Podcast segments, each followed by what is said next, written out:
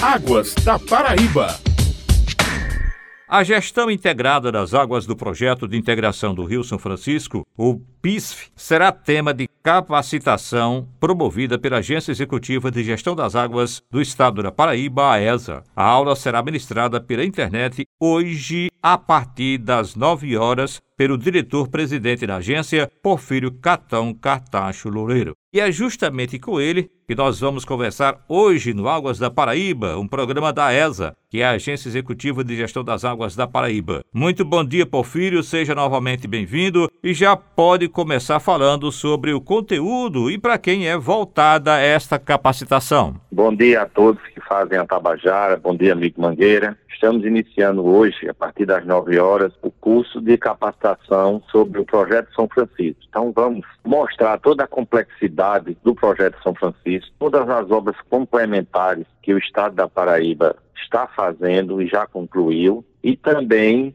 mostrar como é que é feita essa gestão compartilhada da água, através da ESA, da ANA e no eixo norte, através da ESA, da ANA e do IGARME, que é o o gestor do, de águas do Rio Grande do Norte. A governança dessa água, como é que nós fazemos, todos os instrumentos que utilizamos, todos os instrumentos regulatórios e o sucesso que está sendo feito essa água do São Francisco. Então, de 9 às 12, vamos estar ministrando esse curso para deixar a sociedade com ainda mais informação sobre esse importante projeto que, ao meu ver, o Estado da Paraíba é o órgão mais beneficiado com a transposição do São Francisco. A Paraíba, Porfírio, recebe água do Rio São Francisco por dois eixos. Quais localidades estão sendo beneficiadas? Exatamente. Nós temos hoje duas importantes entradas. O do eixo leste, a partir de Monteiro, que hoje está beneficiando mais de um milhão e meio de pessoas.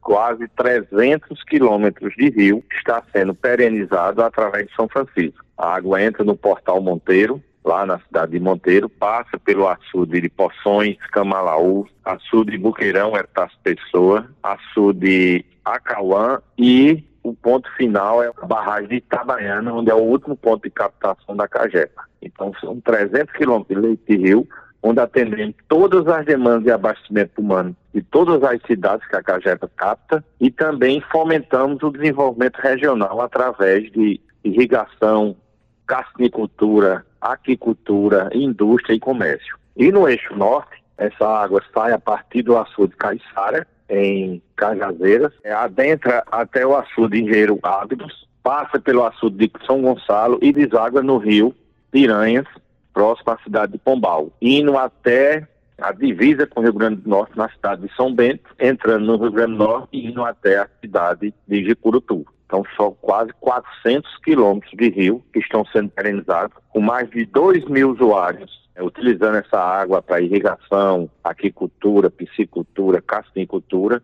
como também mais de 10 sistemas de abastecimento da Companhia de Saneamento da nossa Cajepa. Então, esses dois grandes eixos estão transformando e garantindo segurança hídrica para quase 2 milhões e meio de pessoas do estado da Paraíba. E sobre a terceira entrada, o Porfírio, como é que está o andamento dessas obras? O Ministério do Desenvolvimento Regional está aguardando recursos para fazer a licitação na nossa terceira entrada, o nosso famoso ramal do Piancó. E aí sim vamos completar desaguando no açude de Condado, em Conceição, e perenizando no rio Piancó, que é um grande rio, que aí sim nós vamos ter condição de ter uma produção enorme, porque vamos perenizar do início do açude de Condado até o açude de Curema, são as melhores terras agricultáveis do nosso sertão da Paraíba e com certeza vai dar um desenvolvimento muito grande nessa região, mas ainda aguarda a licitação no MDR para poder contratar a empresa que fará a execução dessa obra.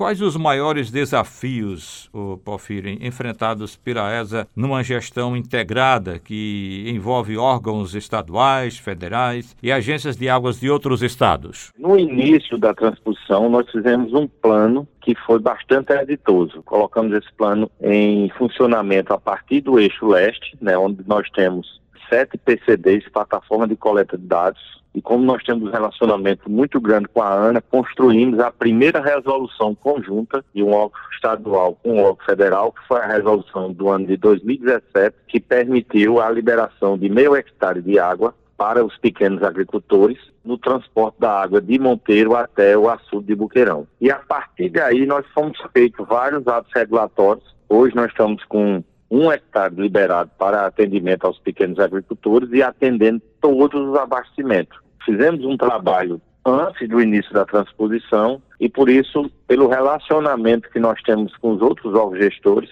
tanto do Rio Grande do Norte como a ANA, a Agência Nacional, nós tivemos bastante facilidade de executar esse planejamento. Planejamento que foi feito, nossas técnicas foram feitas pelos técnicos da ESA e a partir daí a gente tem tido êxito nessa condução. Veja que no dia 31 de dezembro, o açude de Epitácio Pessoa, que é um açude que abastece quase um milhão de pessoas, é a cidade de Campina Grande, mais 19 municípios. No dia 31, o açude está com 141 milhões. Nós tivemos um ano de uso da água do açude Buqueirão e hoje chegamos com o açude com 142 milhões, ou seja, todo o sistema que sai de Monteiro até chegar à Barra de Itabaiana está todo em equilíbrio, garantindo uma segurança hídrica à população que abastece dessa água, como também desenvolvimento regional para essa região onde nós temos vários arranjos produtivos se desenvolvendo. Nós estamos conversando com o diretor-presidente da ESA, que é a Agência Executiva de Gestão das Águas do Estado da Paraíba, Porfírio Loureiro Cartacho. O site da ESA disponibiliza também informações sobre as águas da transposição? Nós temos em tempo real o nosso monitoramento do eixo leste. O nosso monitoramento do eixo norte está sendo construído porque